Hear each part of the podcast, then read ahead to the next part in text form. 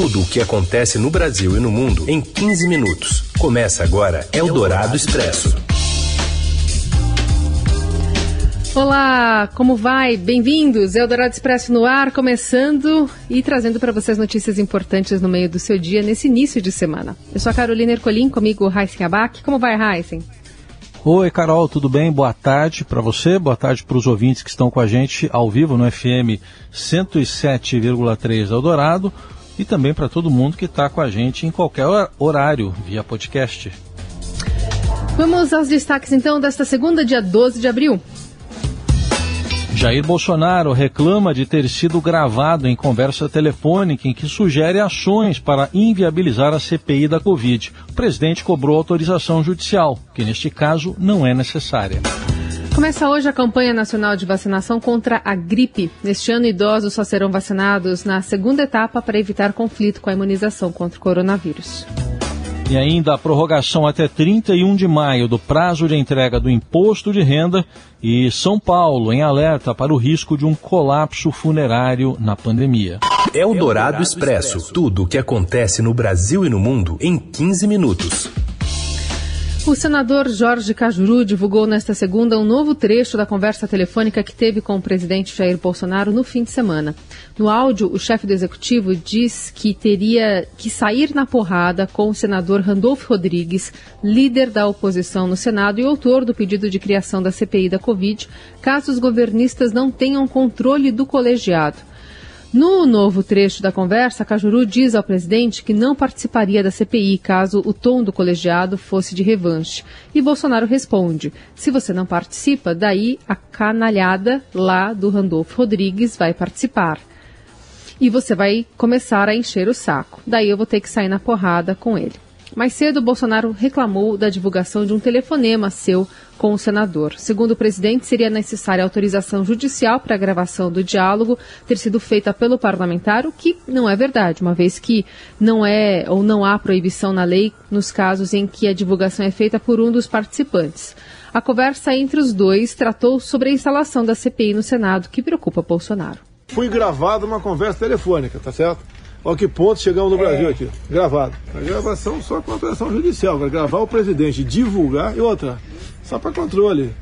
Falei mais coisa naquela conversa. Tem, pode divulgar tudo da minha parte, tá? A divulgação da conversa foi feita a menos parte dela no domingo, mas segundo Cajuru, o telefonema ocorreu no sábado.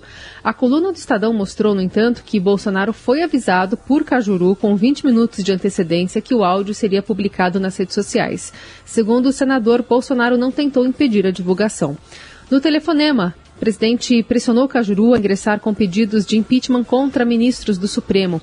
O presidente dá a entender que, se houver pedido de impeachment contra ministros da Suprema Corte, podem ocorrer mudanças nos rumos da instalação da comissão. Cajuru, a questão da, do, do, vírus, pô, ninguém vai curar, não, não, vai deixar de morrer gente, infelizmente, no Brasil. Uhum. Vai, vai, morrer gente. Agora, uhum. podia morrer menos gente se os governadores e prefeitos, todos, né? Que pegasse o recurso, aplicasse realmente em pós-saúde, hospital. Claro. Vamos lá, a gente tem que fazer do limão limonada. Por enquanto, uhum. é o limão que está aí, tá para ser uma limonada. Uhum. Pô, tem que, tem que, eu acho que você já fez alguma coisa, tem que peticionar o Supremo para botar em pauta o impeachment. E... Acho que o que vai acontecer, hum. eles vão comelar tudo. Não tem CPI, nem é. tem investigação de nenhum, ninguém do Supremo. É. Bolsonaro também pediu que Cajuru cobrasse andamento para os pedidos de impeachment é, do Supremo. A pressão parece surtir efeito. O senador Alessandro Vieira protocolou um pedido à mesa diretora do Senado para que a comissão investigue também as condutas de prefeitos e governadores, o que não consta no pedido original. A decisão pela criação, que tem apoio de mais de um terço do Senado, foi do ministro Barroso. Eldorado Expresso. O Brasil registrou ontem 1.824 novas mortes em decorrência da Covid-19 e foi o domingo com mais vidas perdidas desde o início da pandemia. Até então, o pior domingo havia sido o de duas semanas atrás, com 1.605 óbitos. A média móvel diária de vítimas, que considera aí as mortes, descontando aí oscilações, é, em períodos de sete dias para eliminar distorções estatísticas, ficou em 3.109, de acordo aí com o consórcio de imprensa do qual o Estadão faz parte. E No caso, este foi o segundo dia consecutivo que o indicador fechou acima de 3 mil. O número total de mortes foi, de, foi a 353.293, segundo o consórcio de imprensa, que compila dados das secretarias estaduais da saúde. O estado de São Paulo registrou 510 mortes no domingo, número que também é recorde para este dia da semana. Em Minas Gerais foram 386 óbitos. Após uma queda pequena nas internações por Covid, o estado de São Paulo volta à fase vermelha da quarentena nesta segunda-feira.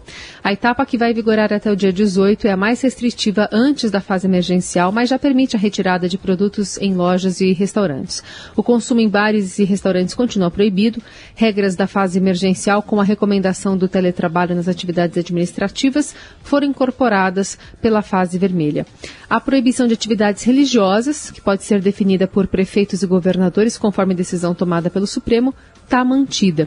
As escolas que passaram a ser consideradas serviços essenciais também podem ser abertas com limitação de 35% de alunos presentes. Abril registra menor número de sepultamentos, mas ainda deixa São Paulo sob alerta de um colapso funerário. O secretário municipal das subprefeituras de São Paulo, Alexandre Modonese, admite que a média de enterros caiu de 350 em março para 300 neste mês. Mas a pasta está preparada para uma nova alta e estuda medidas como suspender os velórios e concentrar, e concentrar os sepultamentos em até dois cemitérios da capital paulista se os óbitos ultrapassarem os 400 por dia o sepultamento noturno, que tem ido até umas 10 às 22 horas, ampliar mais, fazer 24 horas, direcionar os sepultamentos exclusivamente para um ou dois cemitérios da cidade. Isso faz com que a gente consiga colocar toda a nossa mão de obra lá, todos os colaboradores, sepultadores, isso aumenta muito a nossa capacidade. Não permitir nenhum tipo de velório, né, isso também é uma possibilidade que agiliza, reduz o, o tempo. Em entrevista à Rádio Eldorado, Modonese ressaltou a importância da locação de duas câmaras frias para ampliar os espaços de armazenamento das urnas até a cremação na Vila Alpina. O secretário ainda afirma que 600 novas valas estão sendo abertas diariamente nos 22 cemitérios da cidade e que tratativas seguem em andamento para ampliar o número de cremações na cidade. Ele ainda defendeu que, sem a contratação de vans, muita, muitas delas escolares, o translado de corpos poderia ser comprometido a gente tem um aumento da demanda no transporte. Para isso, a gente teve que aumentar a, quantidade da frota que a gente tem. Algumas pessoas que faziam transporte escolar particular, é, é, que estavam parados e com prestações vencidas, quiseram locar esses veículos a essa empresa, mas é muito pouco ainda, é perto do, do, do total que nós temos hoje já de vans trabalhando. Eldorado Expresso. Começa hoje a campanha, que vai até 9 de julho, nacional de vacinação contra a influenza, o vírus da gripe. Neste ano, idosos não serão os primeiros a serem imunizados para evitar conflito com o calendário de vacinação contra a Covid. Durante coletiva para anunciar o início da campanha no Ministério da Saúde, o ministro Marcelo Queiroga frisou a importância da campanha ser bem sucedida, justamente para reduzir a sobrecarga do sistema público de saúde. Nós sabemos que, apesar de não ter o mesmo impacto sobre a saúde, a gripe pode levar, nesses subgrupos específicos, a síndromes respiratórias agudas graves. E esses indivíduos que têm síndromes respiratórias agudas graves, é imprescindível que tenhamos é, essa campanha tão bem sucedida como tivemos o ano passado, mesmo dentro da concomitância da campanha da Covid-19. Aí um trecho da, da fala do ministro, né, durante essa apresentação da campanha. A vacinação contra a gripe será dividida em três grupos prioritários, totalizando cerca de 80 milhões de pessoas. A primeira etapa, de 12 de abril a 10 de, de maio, inclui crianças entre seis meses e menos de seis anos de idade, gestantes, mulheres que deram à luz há pouco tempo, Povos indígenas e trabalhadores da saúde. Idosos e professores só entram na segunda fase, entre 11 de maio e 8 de junho. Os demais integrantes de grupos prioritários, como pessoas de, com doenças crônicas, deficiência permanente, tomarão a vacina de 9 de junho a 9 de julho. O Ministério da Saúde recomenda que as pessoas tomem primeiro a vacina contra a Covid e depois a contra a gripe. A orientação é que haja um intervalo mínimo de 14 dias entre a aplicação das duas doses. Eldorado Expresso. Manifestantes entraram em confronto com a polícia em Minneapolis após um negro de 20 anos ser morto por policiais brancos ao tentar fugir de uma abordagem. O incidente aconteceu a poucos quilômetros de onde, em maio do ano passado, também negro, George Floyd, foi asfixiado até a morte pelo policial, também branco, Derek Chauvin, cujo julgamento está em andamento nos Estados Unidos. Você ouve Eldorado Expresso. A Receita Federal adia para 31 de maio o prazo para envio da declaração do imposto de renda. O prazo anterior se encerrava no dia 30 de abril. Segundo o órgão, a decisão foi tomada para suavizar as dificuldades impostas pela pandemia do novo coronavírus. Até sexta, a Receita recebeu quase 12 milhões de declarações, o equivalente a cerca de 36% do esperado para esse ano. Eldorado Expresso.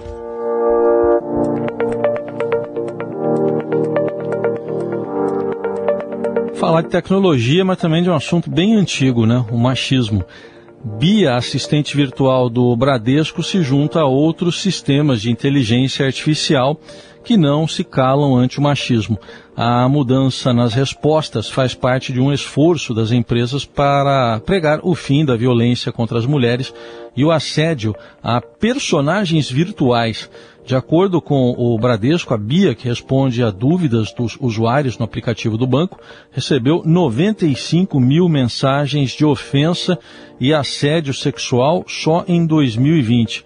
Antes da Bia, a Lu, que é assistente virtual do Magazine Luiza, já havia sido programada para dar respostas mais contundentes ao assédio, isso em 2018. Eldorado Expresso. E clubes da Série A querem comprar vacinas para imunizar jogadores e funcionários. Mais uma polêmica no meio do futebol, por isso trazemos ele aqui. Robson Morelli. Olá, amigos! Hoje eu quero falar da possibilidade de os clubes de futebol terem a vacina. Isto mesmo, comprarem vacinas para Covid-19 para jogadores e funcionários. Alguns times falam em imunizar também os torcedores. Estão nessa, por exemplo, o Atlético Paranaense, time que puxa a fila. Mas também tem Flamengo, Atlético Mineiro, Cuiabá a Federação Cearense, que tem Esporte Fortaleza em suas fileiras, Todos esses estão atentos a esta possibilidade. Esses clubes se juntariam à classe de empresários que quer comprar os imunizantes. O projeto está em discussão. Precisa ser aprovado pelo Senado e sancionado pelo presidente Jair Bolsonaro. Mas a Câmara dos Deputados já aprovou o projeto de lei 948-21 que autoriza a compra de vacina pela iniciativa privada. É de acordo com esse projeto, metade é, das vacinas compradas tem de ir para o SUS e a outra metade deve seguir os critérios de prioridade da vacinação, aqueles critérios de idade de pessoas é, na frente nesta fila, nesta corrida. O assunto, gente, ainda precisa de muita discussão, pois ele tiraria a vacina é, da mão do governo e assim furaria uma fila única dos brasileiros que estão tentando ser vacinados. É isso, gente. Falei, um abraço a todos, valeu! Fechamos por aqui o Eldorado Expresso desta segunda-feira, edição nova fresquinha, amanhã e a todo momento você acompanha as notícias em tempo real, né? No portal do Estadão. Valeu, Heisen. Valeu, Carol. Gente, obrigado pela companhia. Boa semana. Até amanhã. Você ouviu Eldorado Expresso tudo o que acontece no Brasil e no mundo em 15 minutos.